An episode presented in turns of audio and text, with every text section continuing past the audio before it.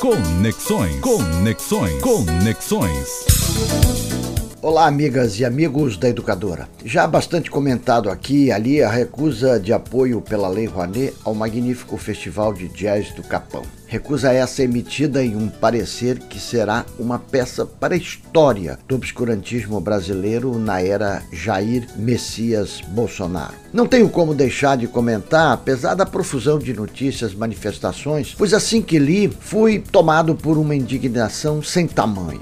Teremos muito tempo para recuperar o país. Um país que está doente por ainda ter um percentual de 24% dos pesquisados pelo Datafolha apoiando esse presidente. Não sou sociólogo nem analista político, mas em que mundo vivem essas pessoas, pelo amor de Deus? Ops, perdão, perdão. A reprovação do pedido de enquadramento na Lei Rouanet foi dada em um parecer da Comissão Especial de Cultura e Arte da Funarte, ligada à Secretaria de Cultura do governo. Os termos do parecer são surpreendentes fala de Deus, de que a arte, a música não deveria ter outra finalidade que não, e aí cita Bach, que não deveria ser nenhum outro além da glória de Deus e a renovação da alma. E complementa o parecer recusando o projeto por conta de ter encontrado nas redes uma publicação do projeto, da equipe do projeto, dizendo que o festival é antifascista e pela democracia. E é e tem que ser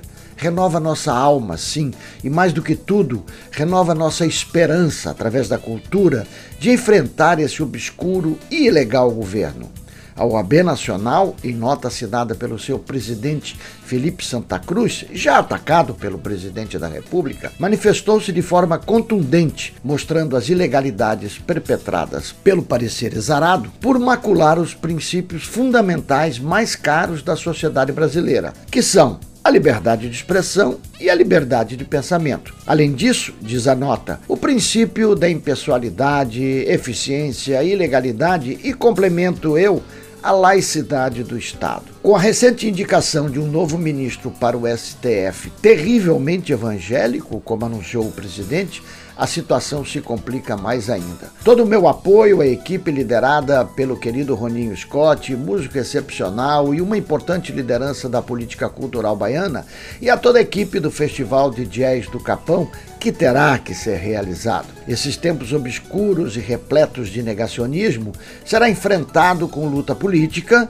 e muita arte. Isso não resta dúvida. E Conexões está alinhada com estas duas frentes de disputa. Afinal, estamos aqui semanalmente desde 15 de abril de 2009, portanto há mais de 12 anos, buscando contribuir com a formação cidadã de cada um dos que nos acompanha, sempre em defesa da ciência, dos saberes dos outros povos, da educação, da arte e da cultura. É isso, amigos. Vamos em frente. Um abraço e até semana que vem.